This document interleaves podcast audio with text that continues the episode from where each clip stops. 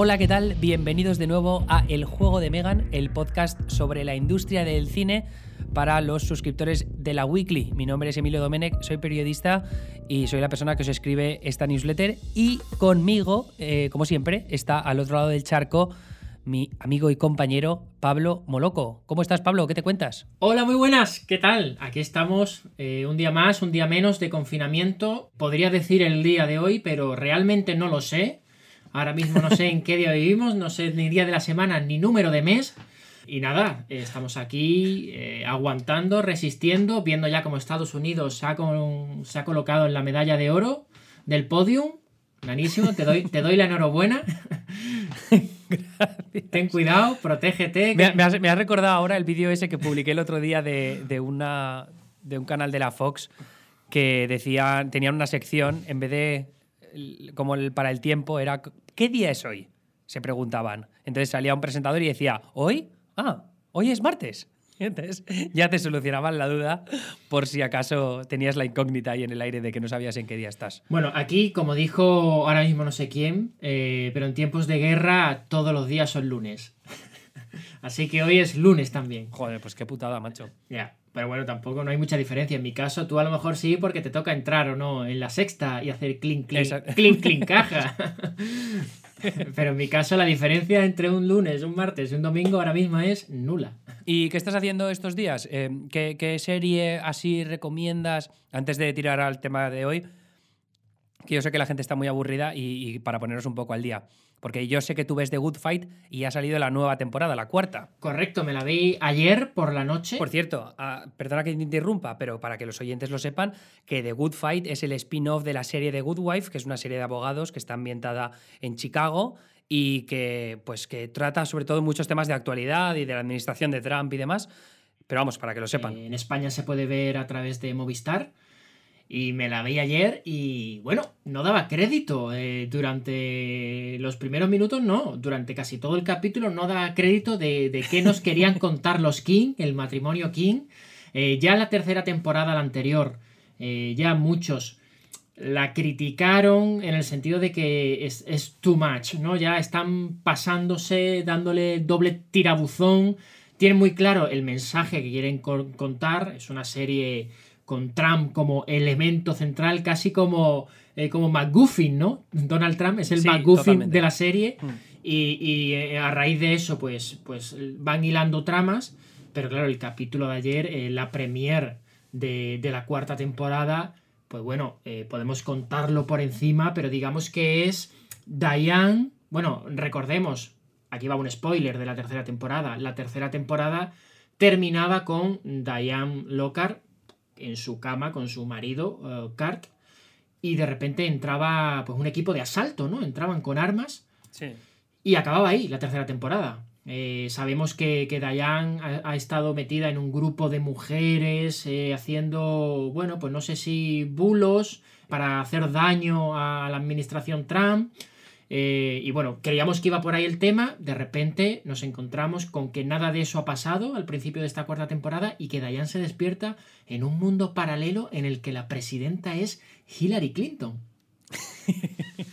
¿Qué está pasando aquí? No, me parece, me parece brutal como premisa. A ver, es verdad, eh, y habiendo seguido mucho la política norteamericana a lo largo de, bueno, estadounidense a lo largo de los últimos años, que coge mucho esta idea de los progresistas de las élites, ¿no? Y cómo ven ellos la situación política en Estados Unidos con Trump, que es que siempre puto Trump de mierda. Eh, yo creo que los King son muy conscientes de este tipo de discurso, que ellos mismos son conscientes del privilegio de esta gente y de cómo ven la política y de cómo ven pues todo lo que hace Trump como un, puñetero desastre. Pero de todas maneras, me parece que la forma que tiene de plantearlo el episodio es brillante porque te hace ver que muchas de las cosas, o sea, el mundo que somos en estos momentos y sobre todo eh, Estados Unidos, lo que es ahora, no sería así si no hubiera pasado todo lo que, lo que ha pasado con Trump. Y, el hecho de que te, que te cuente todo lo del Me Too, Harvey Weinstein y tal, desde ese punto de vista, diciendo, si Trump no pasa, Weinstein no pasa, el Me Too no pasa, la gente tan enfadada no pasa, yo creo que explica muy bien cómo estamos viviendo en un mundo completamente diferente al que se habría planteado hace tres años si llega a ganar Clinton. No solo eso, eh, creo que también es una forma de. eh, porque ya sabemos que los King, ¿no? Que hacían también The Good Wife, que es otro, otro serión. eh, so- es una serie muy introspectiva en el sentido de que sabe estar de actualidad. Pese a que hay temas que trata que ya pasaron hace varios meses. Y en este caso me parece que es una forma de ver el capítulo y decir, coño, es que esto, estamos viendo cómo ha cambiado el mundo en tres años y cómo podría haber sido completamente diferente. Y hay que empezar a asumir que en los próximos meses estamos, o sea, estamos ya viviendo, estamos en, en plena transición a un mundo completamente nuevo. Sí. Y creo que todavía no nos damos cuenta de lo mucho que va a cambiar el mundo en los próximos años por esto que estamos viviendo ahora mismo. Sí, yo he leído eh, un concepto que, que- que me parece bastante interesante, que es la nueva normalidad, que es eh, a lo que nos tendremos que adaptar y que nosotros ahora mismo creemos que no, porque yo creo que hay diferentes bandos. Hay gente que dice, bueno, el mundo no va a cambiar tanto, hay otra gente que dice, no, va a cambiar muchísimo. Bueno, ahora mismo no lo sabemos, pero sí parece que va a haber ciertas formas de, de proceder en nuestro día a día que vamos a tener que adaptarnos y va a conformar esa nueva normalidad. No sé si desde el uso de mascarillas, desde eh, la distancia social, el saludarse con la mano, que leía algún experto decir el saludo de manos ha muerto. Eh, bueno, eso, eso lo veremos, evidentemente. A lo mejor, a lo mejor se descubre, eh, se encuentra ya la vacuna y en un año estamos diciendo que aquí se ha acabado todo. Pero ahora mismo no es lo que parece. Entonces, mm, me parece muy interesante, además tú lo, lo que comentas y sobre todo en tu canal, cuando hablas de política americana o en la sexta, ¿no? Cuando hablas de lo que tú dominas eh, y te dice Ferreras, habla de lo que te gusta. Eh, me gusta mucho, me gusta mucho cómo, cómo lo trata el matrimonio King y cómo ellos quieren contar que al final, eh, de una cierta manera, la victoria de Trump era, por así decirlo, necesaria para que hubiera una serie de movimientos que sin esa victoria ahora mismo no existirían.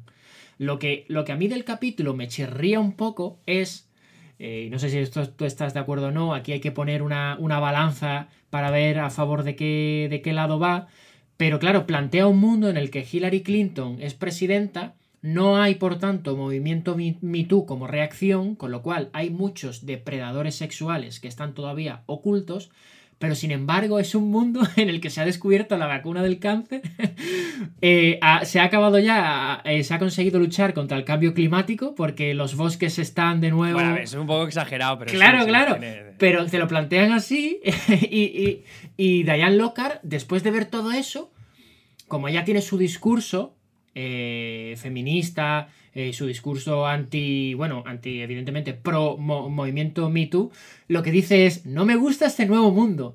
Entonces, como, joder, eh, esta frase después de lo que acabamos de ver tres minutos antes, me chirría un poco, ¿no? Entonces, Ya, sí. en- entonces, bueno, al final, evidentemente, el movimiento Me Too es importante y necesario, pero, joder, Pero ¿no crees que yo creo que, que es exactamente lo que intentan los King? Que te chirríe. O sea, que, que desde el punto de vista del privilegio de Diane Lockhart diga, pero ¿cómo tiene la jeta de decir Claro. que no le gusta este mundo solo porque hay cosas que... Es que decir, evidentemente, que no se destapen a los, a, a los depredadores es, es una putada Es una tremenda. putada. Y, y tal, pero que se esté descubriendo la cura del cáncer, que esté, se esté luchando contra el cambio climático con éxito, son eh, tendencias mucho más positivas para el futuro de la humanidad Claro. que, que el tema de los depredadores, que evidentemente es un marrón y ojalá tarde o temprano los destapen en ese mundo paralelo que imaginan los King, ¿no? Pero Sí, pero, pero es lo que tú dices, que lo- los Kings son, eh, entiendo que son autoconscientes y la serie es, al final es muy endogámica, ¿no? Es, eh, ellos viven y, y cuentan desde, desde su perspectiva privilegiada. Evidentemente, eh, los barrios de Nueva York que sufren pues diferentes cuestiones y que evidentemente al final el movimiento Me Too va a favorecer a todos los sectores de la población, eso está claro, desde el más bajo hasta el más alto, eh, en mayor o menor medida. Pero es verdad que desde la posición privilegiada de Diane, desde su piso de X miles de euros al mes, pues a lo mejor el cambio climático, y además sobre todo teniendo sesenta y tantos años que le quedan pues nada, le queda dos telediarios. Pues a lo mejor el cambio climático, pues dice, muy, muy de ok boomer, ¿no? A mí el cambio climático me la pela. y dice, claro, te la pela a ti. Yo que tengo eh, 20 años o 15 años, me lo voy a comer entero. Exacto, pues que es que al fin y al cabo los King te están retratando un mundo de, gente privilegiada y si tienen que contarlo todo desde la perspectiva de Diane Lockhart, que es una abogada de clase alta en pleno Chicago que se mueve en los círculos de donantes del Partido Demócrata y, y gente que está muy metida en los círculos políticos, pues te tiene que trasladar esa idea. Al final, todo, todo el universo ese que imaginas son de los miedos que tiene esa clase eh, aristocrática, clase política. Hombre, eh, desde luego, eh, la victoria de Trump, eh, además de sustentada en el cabreo ¿no? de, de mucha gente, de muchos americanos, también tuvo lugar gracias a que hubo un grupo de votantes demócratas que no se movilizó, que decían que, que- Hillary Clinton no era su candidata y que para, para votar a Hillary Clinton mejor no votaba a nadie, ¿no? Y yo creo que eh, The Good Fight, en ese sentido, viene a reafirmar a toda esta gente descontenta. Es decir, no creo yo que una persona eh, que decía mm, que vea el The Good Fight, vea la serie, vea el discurso que tiene, no haga otra cosa que decir, ¿ves? ¿Ves cómo no puedo votar a esta gente, a estas élites demócratas? Porque, porque están pensando en lo suyo y no están pensando ni en el cambio climático, ni en la cura del cáncer. Y al final, un ejemplo de élite demócrata, como puede ser Diane Lockhart, como puede ser a lo mejor el matrimonio King, pues puede ser el protagonista del podcast de hoy, ¿no? que vamos a hablar de él, el, el CEO fundador de la aplicación. Pues, Pensaba Quidditch. que habías dicho, en vez del CEO, el feo. No, hombre, hombre, aquí no hacemos bullying por aspecto físico. Aquí que todos, todas las personas son bellas a los ojos de Dios. Ostras, te ha salido muy Semana Santa, ¿eh? Sí, hombre, que estábamos aquí a las 8. Es que, claro, tú estás en Estados Unidos. A las 8 no sé si allí dan aplausos, pero es que yo a las 8 me tengo que comer la saeta. Es que me ponen los vecinos la saeta, ¿eh? A las 8. Ya, ya, ya, O sea, en Málaga, Andalucía, pues claro, pues la saeta. Entonces, Jeffrey Katzenberg, que además que ha donado en repetidas ocasiones para, para campañas de, de los demócratas, pues sería uno de estos ejemplos, ¿no? De las élites democráticas que, que, bueno, que se movilizarían en su momento pro Hillary, pero que seguramente no representan a muchos de esas bases americanas que en 2016 dijeron, pues mira, no voto, porque al final uno y otro no me representan. Y por eso Trump eh, pues acabó ganando. Pero bueno, ya habiendo nombrado a Jeffrey Katzenberg, del que hemos hablado ya anteriormente, que venía de Disney, venía de DreamWorks y que ahora de repente pues se ha metido en esta aventura de lanzar una nueva aplicación para las guerras del streaming, aunque bueno, esta aplicación es especial, es diferente, se desmarca un poco de toda ¿Cómo la... se llama? ¿Cómo se llama? Dame el nombre, dame Se el llama nombre. Quibi. Quibi, por Quibi. fin el podcast sobre Quibi, ese podcast que nunca pudimos hacer, que Pablo no me dejaba. Quibi, hemos- hemos- lo hemos conseguido. que viene, viene de, de Quick Bite, de mordisco rápido, mordisquito, Quick Bite, Mordisquito. Mordisquito. Oye, me, me gusta que lo llamemos, en vez de Quibi, mordisquito. mordisquito. Pues se debería traducir así, mordisquito. Tuvimos en el anterior, porca- en el anterior podcast eh, Pavo Real, eh, Peacock, y ahora tenemos mordisquito. Ostras, pues me gusta, ¿eh? Vamos a empezar a pensar nombres también para, para los demás. Pues, hombre, lo que pasa es que los que son traducibles. eh, HBO, pues Homebox, Homebox Office, ¿no? Eh, Sí, la, eh. la taquilla en casa. No, no, tiene que ser más, más- eh, Ya lo pensaremos más para el futuro. Yo, que yo sé que tú eres, estás muy inspirado a veces y, y se te ocurrirá. Lo, lo pensaremos. Pero pero de momento vamos de a momento, hablar. pavo y mordisquito. Mordisquito. Vamos a hablar de Mordisquito, la aplicación que pues ha salido ahora a principios de abril, en pleno confinamiento, o sea que ideal para que la gente que no tenga nada que hacer en casa pues se la descargue, le eche un ojo y diga pues no merece la pena, no merece la pena, no merece la pena, va, la borro. Como, como va a ser mi caso, y otra gente como tú, pues que si te vayas vas a ver los docu-realities y esas cosas, que ahora hablaremos de ellos todos. Y es importante lo que señalas del coronavirus, que el estreno de Quibi, de Mordisquito, llega justo en este momento porque ha hecho replantear gran parte de la estrategia del estreno de esta plataforma. Antes de pasar a ese, esa nueva estrategia, ¿qué es Quibi? Quibi es una aplicación que te descargas en el móvil, está centrada sobre todo en móviles, de hecho, eh, tú el contenido que reproduces en la plataforma no lo puedes enviar a la televisión, salvo que lo hagas a través de, de tu eh, AirPlay con el Apple o no sé cómo se llama pero, el Android. pero, pero lo has probado. No, no lo he probado a hacer. ¿Por qué? ¿No deja? Es que he, he estado leyendo por ahí que no se puede hacer ni mirroring ni nada. ¿eh?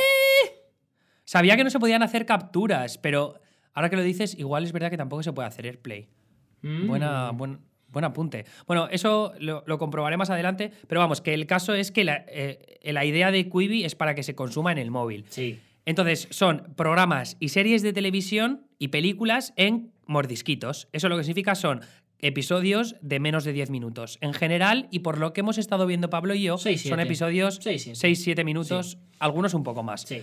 Entonces es series y realities, programas, tanto de actualidad como de competición, en esos episodios tan pequeñitos para que los consumas, pues mientras estás en el metro, estás esperando al autobús, eh, estás en el baño cagando, que si cagas durante más de cinco minutos, pues te viene bien para cuando estés en el trabajo echando un zurullo.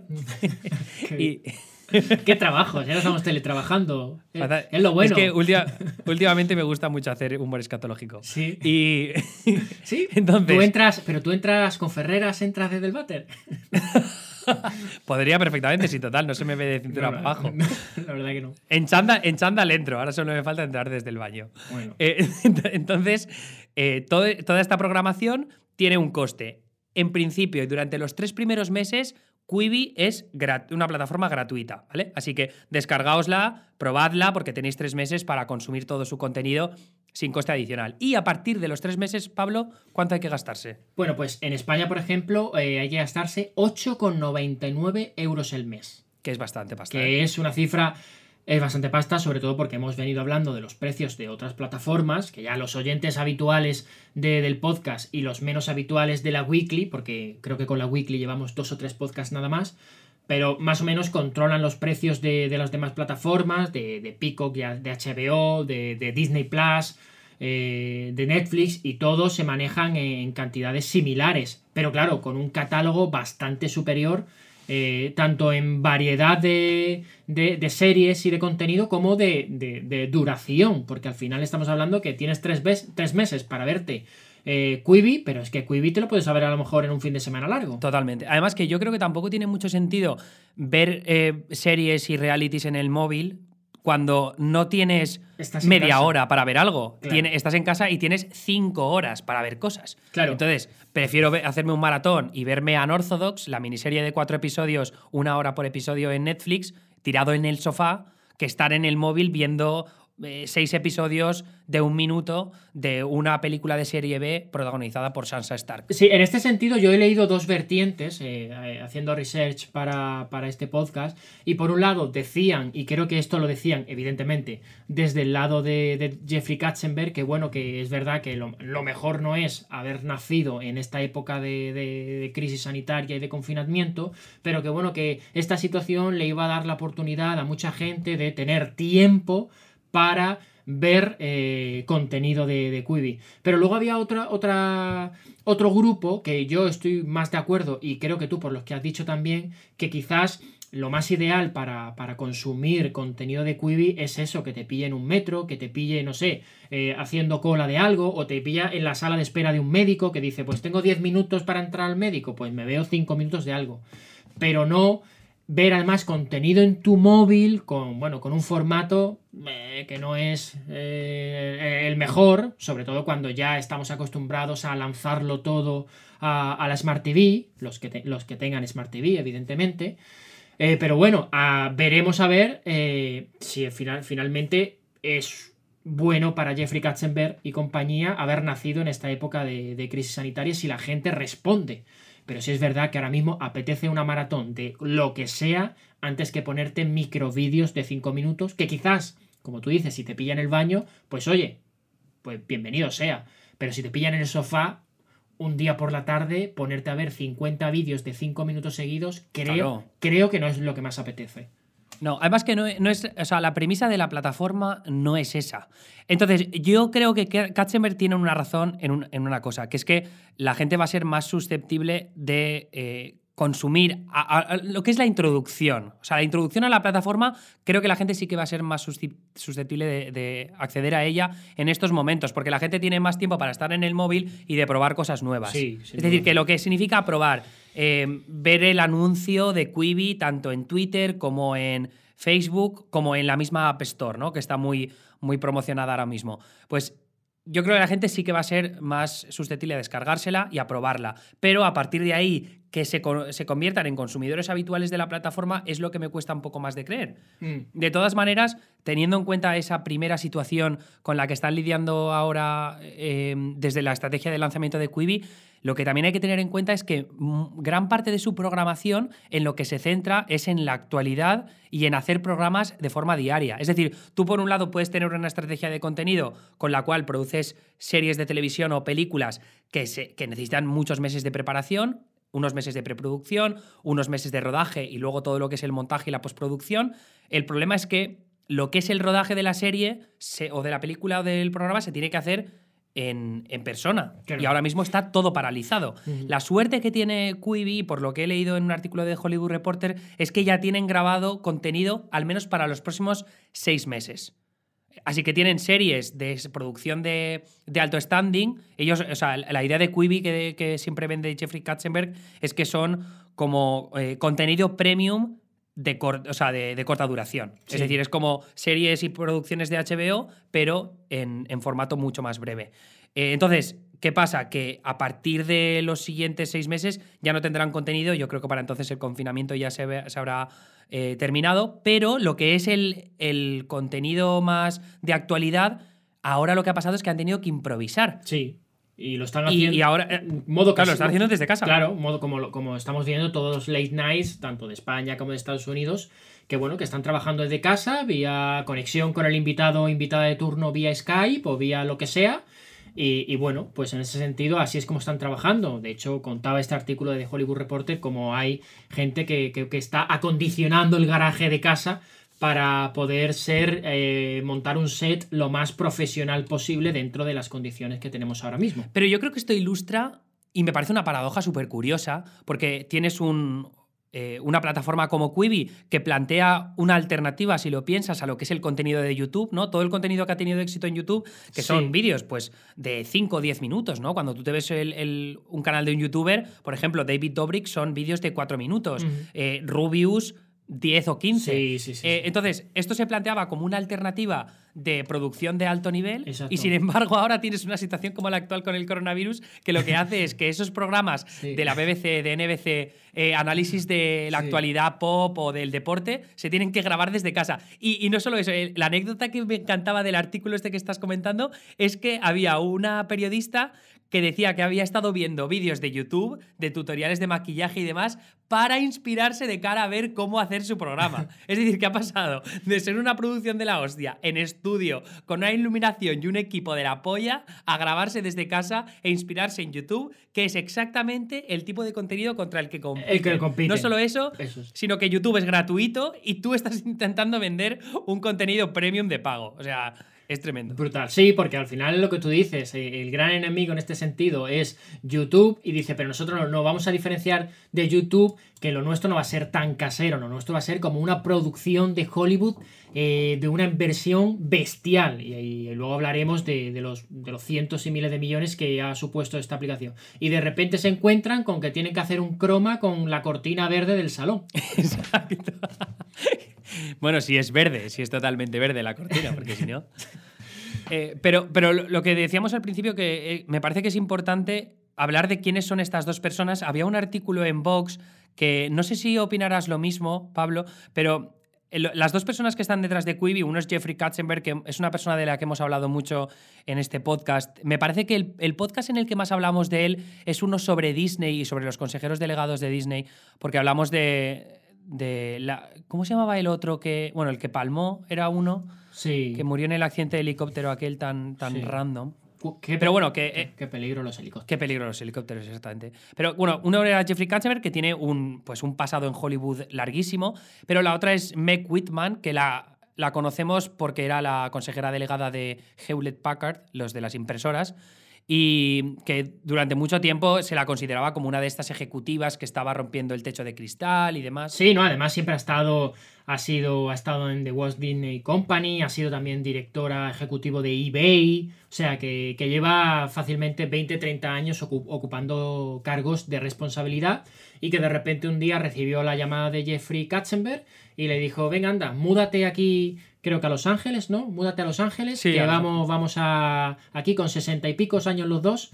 Vamos a hacer algo aquí para, para captar a la chavalada, porque al final el equipo de Quibi es bastante joven, la media al parecer estaba en lo de eso, en estos 30 años, y los consumidores de, de Quibi deben ser, no sé eh, qué estudios habrán hecho ello, pero tienen que ser igual o más jóvenes. Sí, no necesariamente, ¿eh? pero lo que sí que es cierto es que Jeffrey Katzenberg y Whitman, cuando han vendido toda esta programación a anunciantes, que ahora explicaré un poco mejor esa, esa parte, eh, ellos decían 25 a 35 años, que lo que es más para arriba, lo que tira más hacia la generación millennial, eh, son gente que ya está consumiendo muchísimo contenido a través de plataformas como Instagram, que al final se ha convertido en nuestro consumo diario, ¿no? El hecho de ver las stories. Y me parece que está súper poco ex- explotado el tema de las stories para lo que es información, cuando se podrían hacer programas muy buenos, porque ahora lo de Instagram TV es que la gente no lo usa, la gente ve las stories.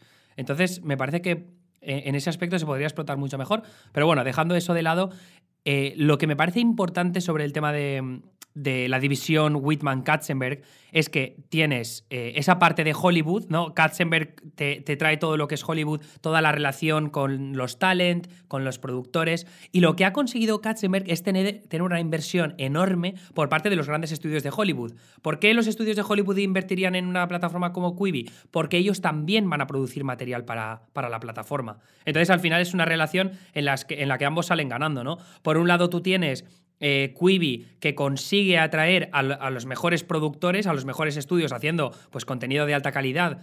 Eh, y aparte tienes la relación con los talent. Con estrellas, pues pueden ser Sophie Turner, Liam Hemsworth, que protagonizan eh, programación para Quibi. Y luego también los estudios salen beneficiados porque ellos están vendiéndole contenido a Quibi, que les pagan. Y pero luego la otra parte de la ecuación importante de Quibi es que Meg Whitman es la que se ha encargado ya de negociar con Procter Gamble, con NBC Universal y demás para hacer publicidad. Porque eh, como Quibi, eh, como decía Pablo, tiene dos versiones. Una es la de pago, que en España solo es de pago porque no tienen acuerdos de publicidad, pero luego en Estados Unidos tienes esa parte eh, premium sin publicidad y luego otra con publicidad que... Que creo que es 4,99 dólares. La... 4,99, exacto. Entonces, Whitman se ha encargado de conseguir toda esa inversión publicitaria para tener como o sea, unos acuerdos de publicidad a lo largo, pues échale unos cuantos meses, ¿no? Entonces ya tienen anuncios pues de Johnson Johnson, de comida, de bancos, todo eso ya lo tienen cerrado y es una forma de conseguir esa primera inversión para que se puedan permitir ofrecer tres meses de forma gratuita. Y esa es la razón, antes decía lo del artículo de Vox que al final no lo he podido desarrollar, eh, pero esa es la razón por la que hay tanta atención mediática puesta en esta plataforma. No tanto por eh, lo, los propios éxitos de la plataforma, que todavía no se sabe cuánto de exitosa va a ser hasta que no veamos números de suscriptores de pago dentro de tres meses, sino porque hay mucho dinero detrás. Sí. Entonces, el artículo de Vox este que mencionaba, que no sé si estás de acuerdo tú, Pablo, pero que es ¿Estamos prestándole atención más de la cuenta a esta plataforma simplemente porque hay mucho dinero detrás y porque hay gente con mucho dinero como Katzenberg y como Whitman que están eh, eh, apostando muchos esfuerzos en ella? ¿O realmente estamos prestando atención a Quibi porque de verdad creemos que puede ser una plataforma disruptora que está planteando algo nuevo y original? Pues yo creo que se le está prestando más atención más por el quién que por el qué o por el cómo. Me da la impresión de que si no estuvieran estos nombres detrás, eh, eh, sobre todo eh, porque estamos hablando de que esto no es una plataforma que nace, que empieza a, bueno, a tener sus, sus suscriptores, va escalando poquito a poco y de repente lo revienta. Estamos hablando de una plataforma de que desde que se anunció que se iba a hacer ya se le prestó atención mediática. Sí. Entonces, eh, es que no. Es, es, que es como diciendo, voy a inventar algo. ¿El qué? Y dice, no, no, no, da igual, algo. Ah, vale, pues vamos a prestarte atención. No, espérate, primero dime qué vas a inventar, cómo va a ser.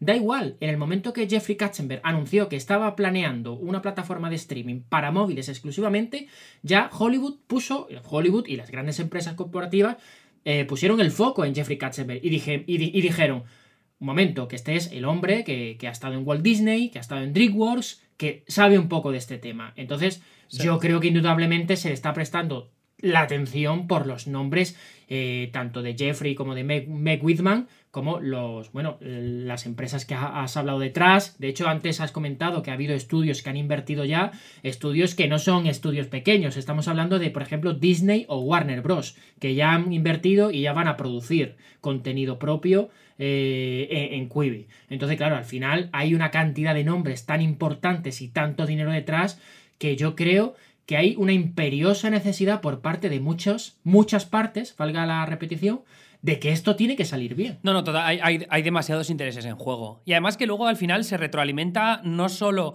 en lo que respecta a los niveles de producción, sino también del mismo contenido. O sea, tienes un programa que, que analiza pues, lo que ha pasado en los late nights el día anterior y en realidad es solo pues, un refrito como muy coñazo de las entrevistas que se han hecho en los programas que producen NBC Universal, que está haciendo contenido para Quibi, de ABC, que está produciendo contenido para Quibi, de CBS, que también vaya con CBS y está produciendo contenido. Al final es eh, un poco eh, pues ayudarse entre, entre sí. ¿Cuánto dinero hay detrás de Quibi? Es que estamos hablando de, que de casi 2.000 millones de dólares Mm. por parte de muchísimas, eh, muchísimos tipos de empresas diferentes, porque tienes ahí a Alibaba, tienes a eh, bueno, Di- Disney Warner, NBC Universal, y además que, que Katzenberg también tenía relación previa con estas compañías. Eh, Katzenberg le vendió DreamWorks Animation a NBC Universal por 3.800 millones de dólares en 2016. ¿no? Y además me parece curioso que fíjate todos los nombres que estás mencionando. eh, hay una amalgama de nombres. Eh, normalmente cuando hablamos de las de otras plataformas mencionamos Netflix. ¿Quién está detrás de Netflix? Esta gente y esta gente. Warner Bros. Pues esta gente, o sea, HBO. Y mencionamos como que podemos hacer diferentes grupitos y, y los podemos ir situando en el tablero. Salvo alguna excepción, a lo mejor como que vemos que Hulu, pues Hulu hay un porcentaje que pertenece a esta compañía y otro porcentaje a la otra. Pero que podemos situarlos en el tablero. De repente con Quibi parece que estas normas no se aplican igual. Que aquí vienen todos, ¿no? Entre comillas. Aquí viene Disney, viene eh, Warner Bros., viene otro. Y, parece que, bueno, aquí es un estado, son aguas internacionales, ¿no? Aquí puede participar todo el mundo. Eh, Netflix de momento no, creo que no he leído nada. Y, creo que de momento no participa, pero que las demás, eh, otras compañías que tienen ya su propia plataforma de streaming, aquí, sin embargo, eh, producen para una plataforma en común como es Quibi. Vale, Pablo, pero aquí estamos dándole muchas vueltas a cómo ha funcionado detrás de las cámaras, pero vamos a hablar también de lo que hay delante de las cámaras. ¿Cuál es el contenido que está haciendo Kiwi? Kiwi. Me gusta Kiwi. Me gusta Kiwi a mí también. ¿Qué, ¿Qué series y producciones hay en Mordisquito que de verdad nos interesen, que le puede interesar a, a la gente que está escuchando este podcast? Pues mira, primero eh, habría que hablar que yo creo que se puede hacer, se puede generalizar, ¿no? Generalizar está feo y esas cosas que se suele decir, pero vamos a generalizar. Eh, y yo creo que, que Quibi eh, tiene dos partes, que es una parte de ficción y otra parte de no ficción, que ahora hablaremos de ella. Y en la parte de ficción yo creo que hay, digamos que dos ramas claramente eh, que destacan eh, entre las demás, que es la rama de comedia y la rama de thriller suspense. Y yo creo que esto es, y yo creo que tú estarás de acuerdo conmigo, esto se debe exclusivamente o principalmente al formato y a la duración a la que tienen que adaptarse el contenido.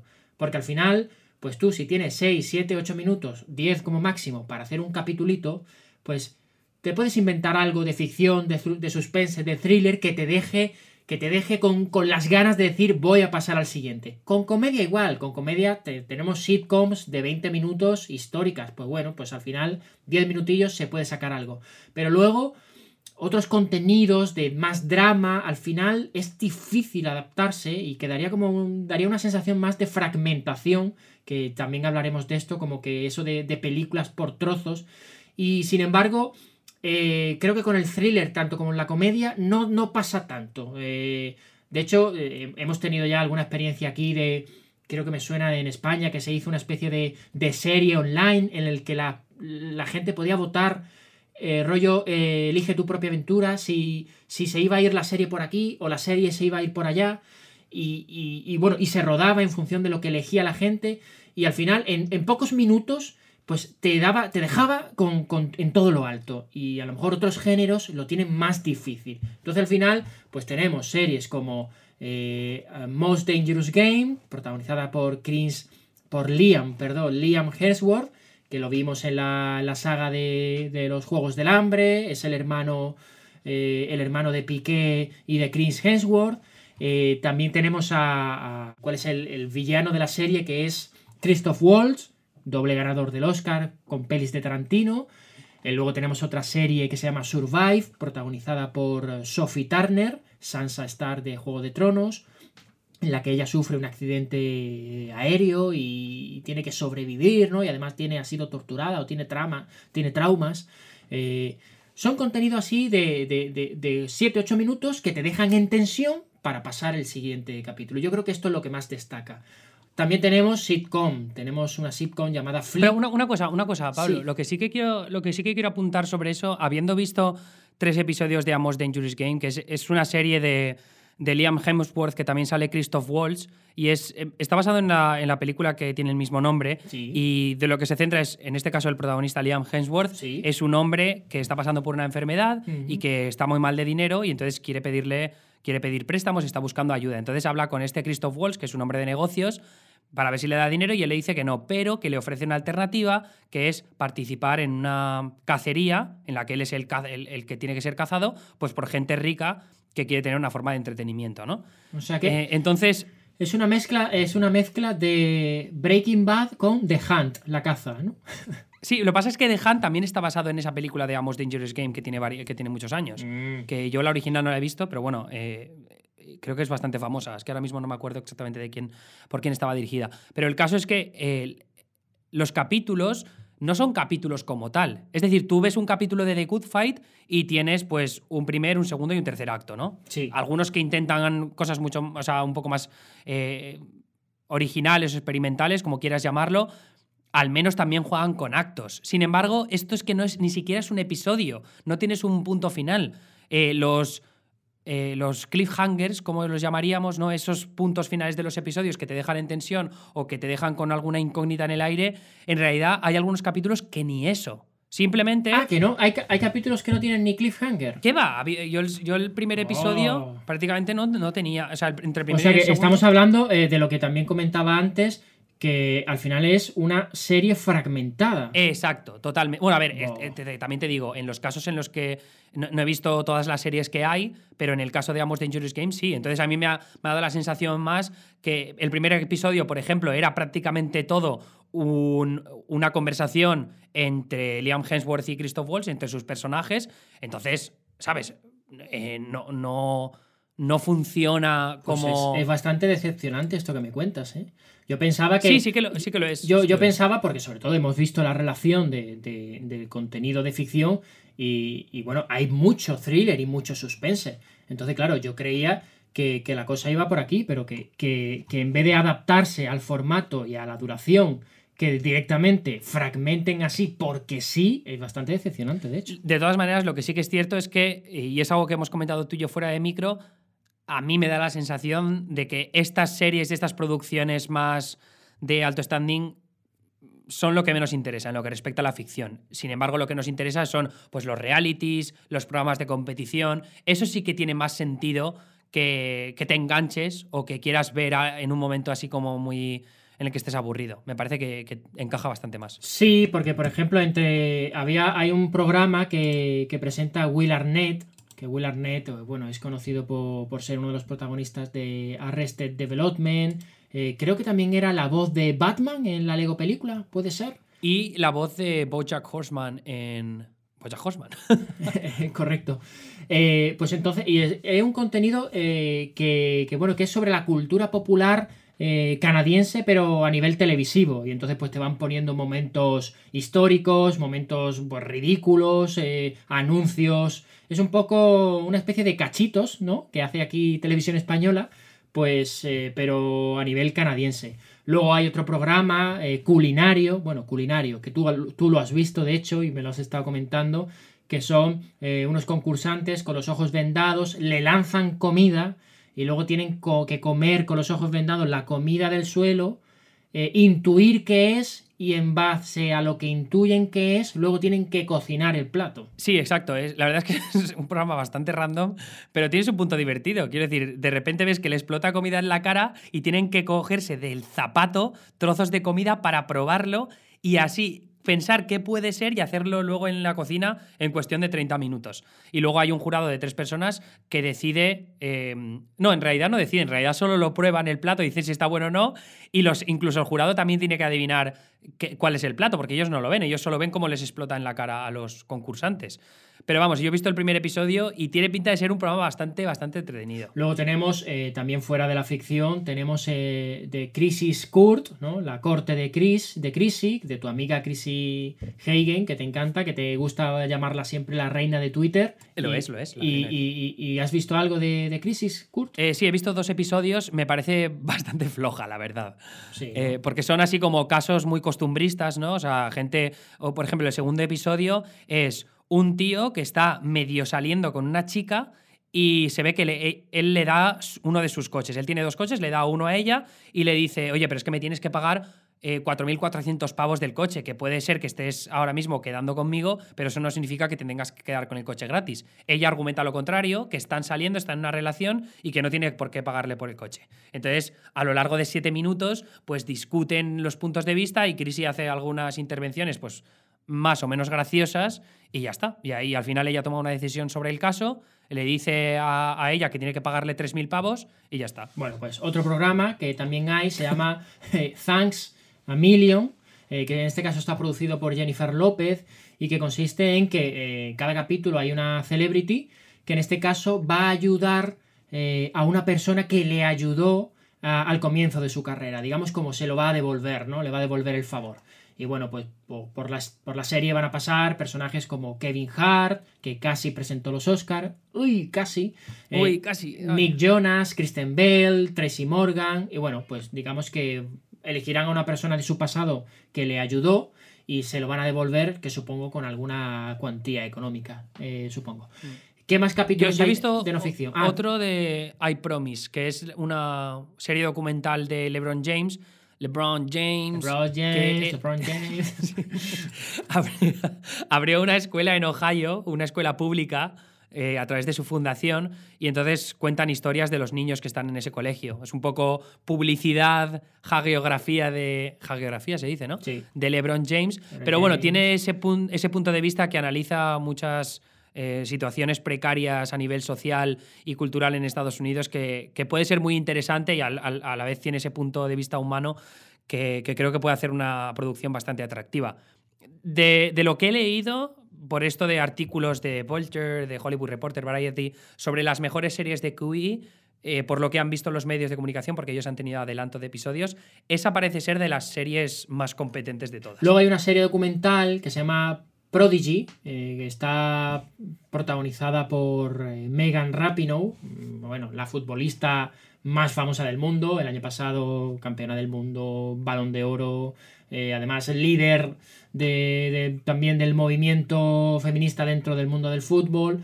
Y básicamente, pues es una serie documental en el que presta atención a atletas jóvenes que, bueno, que quieren conseguirse en, en futuras estrellas. Pues pues otra serie documental. Como también es, eh, en este caso, creo que se llama Fierce Queens, eh, que es una, también una serie documental basada en el planeta Tierra, pero narrada en este caso por Wirs Witherspoon y también basada en una perspectiva de, de la mujer, ¿no? Pues otra, otra serie que, por cierto, he leído que lo peor de la serie es la narración de Reese Witherspoon, que es demasiado intrusiva. Como diciendo, cállate ya, por favor. El otro programa que he leído, por lo visto, que está bien, es el, reality de Nicole Richie, que es la que hacía el reality ese de A Simple Life con, con Paris Hilton, si no me equivoco, ¿no? He leído que es de lo más divertido que hay ahora mismo en la plataforma solo vi un poco del primer episodio, pero me parecía que hacían bromas que no entendía, entonces lo quité rápido y empecé a probar otras cosas. Pero bueno, por lo que he visto, parece que mejora mucho y, como digo, es de lo, de lo poco hilarante que hay ahora mismo en Quibi. Mira, otro programa que me, acabo de acordar es el Pant, el mítico puteado, creo que se tradujo aquí en España, en la MTV, que presentaba Aston Catcher. En este caso lo presenta Chance the Rapper y básicamente el formato sigue siendo el mismo, gastar putadas a famosos. Sí, exacto. He visto el primer episodio que le hacen una broma a Megan Thee Stallion y bastante coñazo el episodio. Es un remake de, una serie de televisión de, la MTV.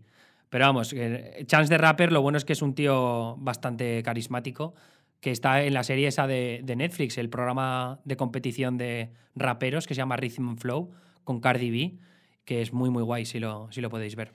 Bueno, Pero vamos, que ese es... eh, dime, dime. No, eh, que antes hemos, eh, estamos centrándonos ahora sobre todo en la, en la parte de no ficción, porque hemos hablado al principio de la parte de ficción muy por encima, porque tampoco tiene para más. A Most Dangerous Game, con la de Liam Hemsworth. eh, Survive con, con Sophie Turner, hemos hablado de la serie de Will Arnett, también había una serie con Will Ford, una comedia, una sitcom eh, llamada Flipped, pero sobre todo hay dos nombres eh, que destacan dentro de, de- del apartado de ficción de Quibi, como son Sam Raimi y Steven Spielberg. Eh, Sam Raimi con su antología eh, llamada 50 States of Fright y eh, Spielberg, que todavía no ha salido, que saldrá con After Dark. Una serie que además tiene la particularidad, también es una antología, ¿no? De, de terror, con capítulos independientes y tal, pero que tiene la particularidad que solo se va a poder ver de noche eh, y pasada eh, la medianoche, tengo entendido, podrás verlo y si no, luego ya el capítulo se bloqueará y no podrás verlo, entiendo, hasta la próxima medianoche. Eso está muy guay. Me parece Curioso. que experimentar con ese tipo de cosas está, está molón. Porque la otra parte que mola de la plataforma es que puedes cambiar entre el formato vertical y el horizontal, No lo hemos comentado. Y prácticamente no-. Sí, sí, sí. que sí. prácticamente no se nota. Eso, eso me, gustó, me gustó mucho. Porque es algo que queríamos comentar, que lo estábamos hablando fuera de micro también, pero que yo, por ejemplo, estaba viendo a Most Dangerous Game, la, la serie esa de Liam Hemsworth, y la veía en horizontal porque me parece que una serie dramática de esas características, donde está más pensado por qué la cámara se pone de una manera, tiene sentido verlo de esa forma, pero sin embargo luego con Crisis Court, el programa de Chrissy Teigen, al ser un reality y tal, joder, me lo pongo en vertical, que solo me interesan ver las caras y las reacciones de la gente que sale. Claro, Eh, para, para que el oyente y la oyente lo entienda, básicamente yo por ejemplo he visto eh, vídeos de la serie de Survive, la de Sophie Turner, y básicamente eh, tú tienes a lo mejor el formato horizontal y imagínate que Sophie Turner está en una habitación, está en su cama y ves todo, ves la cama, ves la mesita de noche a los lados, ves todo. De repente lo pones en formato ve- vertical y lo que va a hacer es como una especie de zoom a la cara de Sophie Turner, de manera que la cara y el cuerpo de Sophie Turner quede encuadrado en el formato vertical eh, y lo que estás haciendo es un, es un zoom. Eh, pero puedes seguir viendo la serie así porque, eh, porque bueno, al final lo importante es Sophie Turner, no es, no es la mesita de noche, pero es lo que, lo que tú dices. Cinematográficamente estamos acostumbrados a, y sobre todo nos da a mí personalmente me molesta mucho cuando hay contenido que tú dices pero pero ¿por qué lo grabas en vertical? si además eso es terrible es verdad que hay aplicaciones que forzosamente tienen que ser vertical, pero el contenido cinematográfico, por ejemplo en YouTube, grabar vertical para YouTube, eso queda terrible. Entonces, entiendo, mm, yo todavía no he probado Quibi como tú, pero entiendo que tú hayas, te hayas decantado por ver horizontalmente una serie de ficción y sin embargo un programa como cuando vemos YouTube en el móvil, pues te lo veas verticalmente y no pasa nada. A mí me parece que esto es el futuro de la plataforma de verdad. Eh, una de las, de las apps que mejor ha funcionado, aunque fuera solo por un breve instante de tiempo, fue la de Quiz. ¿Cómo se llamaba Quiz? No, a ver cómo. Trivia HQ, que era ese programa en directo que tú podías responder preguntas de Trivial y podías ganar dinero en directo. Es verdad. Eh, pues al final te, re- te repartías el bote eh, con todas las personas que habían acertado, creo que eran 10, 15 preguntas Sí, sí, sí. que en su momento se hizo súper viral, pero que luego se fue Sí. difuminando su éxito. Duró un Pero mes, me parece- pero, pero fue un mes, Exacto, un mes, un mes. Sí. Exacto. Pero me parece que esa, ese tipo de experimentación con el formato es lo que puede hacer que Quibi realmente lo pete. Entonces, si por ejemplo eh, tienes una serie de suspense en, la que tienes que ir descifrando ci- eh, pistas y, tú puedes descifrar esas pistas dependiendo de cómo muevas el móvil o cómo interactúes con la pantalla en producciones de alto nivel, ahí puede haber una clave bastante, bastante guay. Y además, como son una empresa tecnológica, que todo lo que parece el apartado tecnológico lo tienen bastante dominado, me parece que por ese camino, por esa vía, pueden encontrar eh, muy, muy buenas recompensas.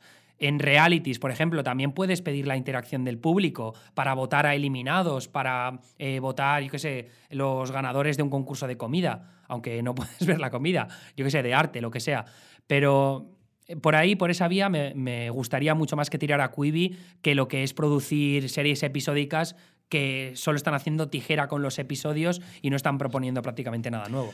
Pues sí, eh, ahora mismo yo personalmente lo que tengo es incertidumbre, no, no tengo muy claro cómo va a funcionar Quibi, pero sí me parece que, que en caso de funcionar lo interesante es lo que, lo que hemos estado hablando, los apartados de no, de no ficción y además creo que tú lo has comentado fuera, fuera de micro, que a lo mejor que, si te hacen un resumen de, bueno, de, noticias y tal, y bueno, pues si en 5 o 10 minutos te puedes poner al día, que yo eso siempre lo he pensado, ojalá, ¿no? Tener siempre nada más despertarme eh, un contenido, un poco como tu newsletter, ¿no? La weekly. tener todos los días algo que en cuestión de 10-15 minutos yo tenga una información global de lo que está pasando. Que luego ya quiero profundizar, pues ya profundizo y elijo qué contenido quiero leer con más detenimiento. Pero sí, una especie de, resúmenes de noticias, de, mejores momentos, de highlights. Puede ser interesante, sobre todo cuando volvamos a la normalidad o a la nueva normalidad, que salgamos de casa y, bueno, pues vas de camino al trabajo, vas en un transporte público, si estás en una sala de espera de lo que sea, para sacarte el paro, que ahora eso va a ser muy habitual. Eh, pues bueno, veremos. Mientras tanto, no sé, no, sé tú qué, esperas de Quibi. Eh, desde luego, no es una más, no es una aplicación más, no es una. No creo que tenga que competir en la misma liga de Netflix, eh, para nada, de Prime Video, que siempre decimos, bueno, ahora están haciendo muchas, pero luego en cuestión de 5 o 6 años veremos a ver qué aplicaciones quedan. A lo mejor quedan todas, pero lo que está claro es que mm, llegará un momento en el que el volumen de creación de contenido sea tan brutal que no puede haber sitio para todas. Yo no lo creo, sobre todo con inversiones brutales. Me sorprendería, a lo mejor en 5 años sí, en 10 no, no lo sé.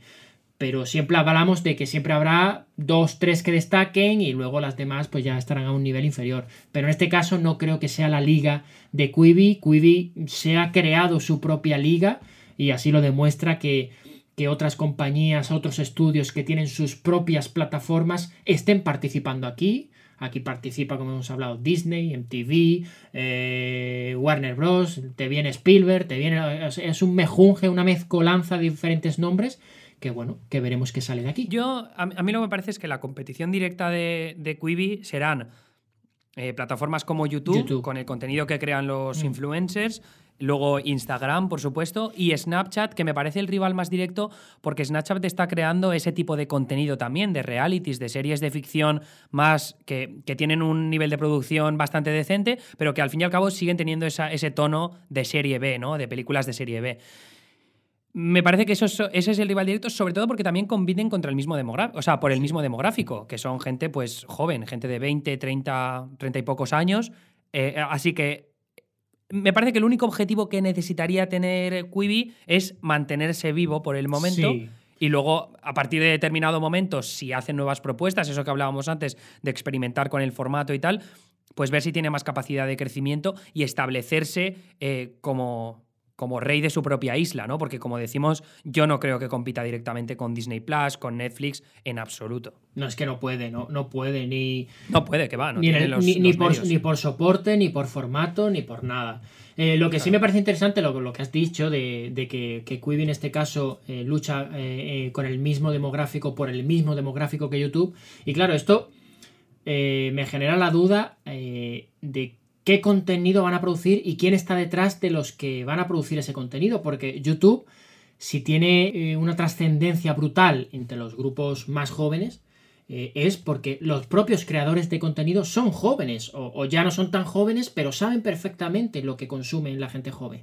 Entonces, eh, me parece que sería interesante por parte de Quibi que si se quiere luchar en esta misma guerra por ese mismo demográfico, es importante saber qué nombres poner, porque evidentemente Jeffrey Katzenberg y, Meg Whitman, pues bueno, saben muchísimo, pero creo que sería interesante eh, poner a esos nombres eh, que hablen el mismo idioma que habla pues, la gente joven, la gente de 15, 20, 16, 17 años, que, ya incluso, no, a, ti a lo mejor no te pasa, pero que ah, yo incluso ya me pierdo un poco con determinados términos, ¿no? Y uno tiene que estudiar continuamente.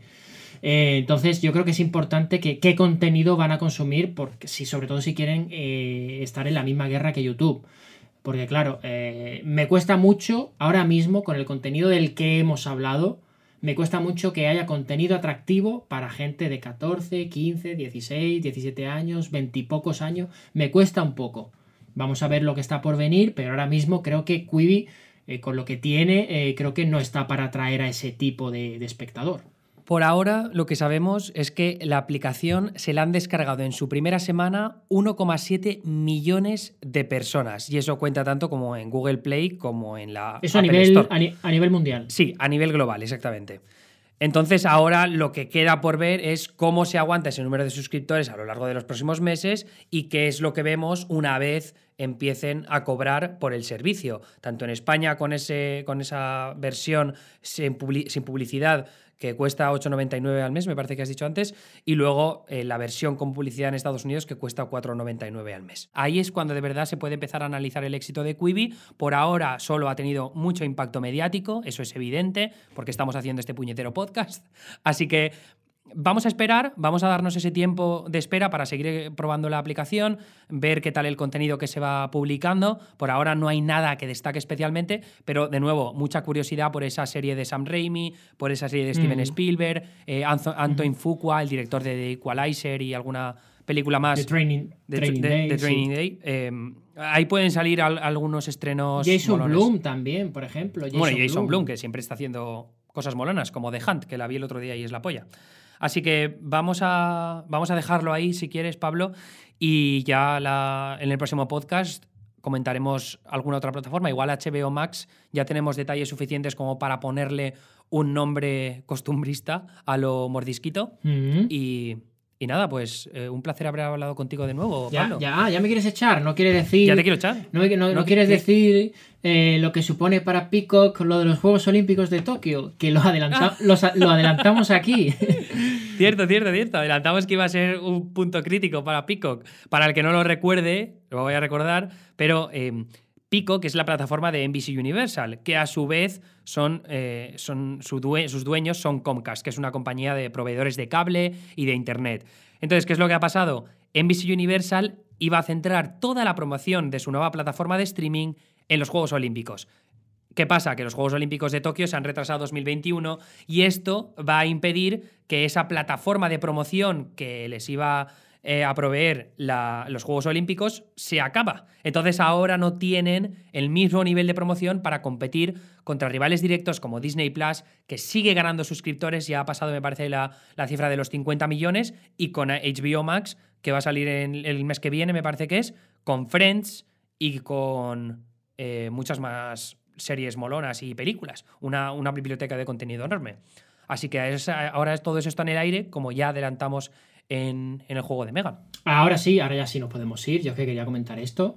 Eh, sí, sí, muy bien, muy bien. Bien recordado, bien recordado. Al pie del cañón. Y bueno, eh, simplemente recordar, ya lo dijimos en podcast anteriores, hay que quedarse en casa, no vale relajarse, ¿eh? No vale relajarse, no sé si en Estados Unidos eso pasa, pero en España... Había mucha gente hoy por la calle. En España este puente, ¡ey! había un poquillo de relajo, ha habido relajo y bueno, que el confinamiento es largo, queda mucho y hay que quedarse en casa. Hay que este podcast deberíamos hacer eh, como Spielberg con su serie. Si detecta que se geolocaliza que se está escuchando fuera de casa, no podría escucharse. Se tendría que cancelar.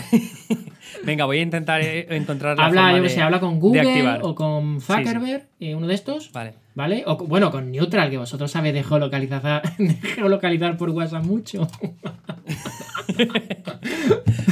Ay. Vaya, la, que has caído. Anda, que. Sí, sí, tremendo. Eh, una, una, cosa que sí que quiero apuntar, que nos podéis hacer un favor muy grande. Como este podcast ahora lo estamos distribuyendo también a través del podcast de la Weekly, eh, estamos empezando. Entonces, una cosa que pasa con iTunes es que si tú pones reseñas ahora de cinco estrellas, eso lo que hace, aunque no tengamos muchísimas descargas, nos, escucháis pues unas mil personas o un poco más a través de la weekly, pero si escribís reseñas, eso nos permite entrar en los destacados de iTunes y que así haya más seguimiento del podcast y más gente se suscriba a la weekly. Entonces, si podéis hacer el favor de poner una reseña en, en iTunes, nos vendría de puta madre. Es súper fácil. O sea, os metéis desde donde estáis escuchando el podcast en iTunes, le dais a cinco estrellas, no hace falta ni que escribáis nada. Si escribís algo, mejor. Pero si no, ya digo que no hay problema. Nos vendría de puta madre y si entramos en destacados y en los podcasts eh, top de, de España, en política y en actualidad y en entretenimiento, pues eso nos va a permitir crecer más y así no tenéis que pagar nada. Así que para los que no seáis premium, si podéis hacernos ese favor, os lo agradeceríamos internamente. Y eso es todo lo que tengo que decir, Pablo. Bueno, y, y- y- y que, que bueno, que dejen una nota si es de 5 estrellas. Si es de 4, que se lo piensen. Y si es de 3 o menos, que no dejen nada. Que no dejen- ¿eh? No queremos vuestros 3 ni vuestros 2 Las ni vuestros críticas uno. nos las podéis enviar contestando Eso. al mail en el que os ha llegado esta newsletter, ¿vale? Venga, lo dejamos ahí. Muy bien. Pues nada. Venga, a cuidarse. Un abrazo, Pablo. A cuidarse. Hasta luego.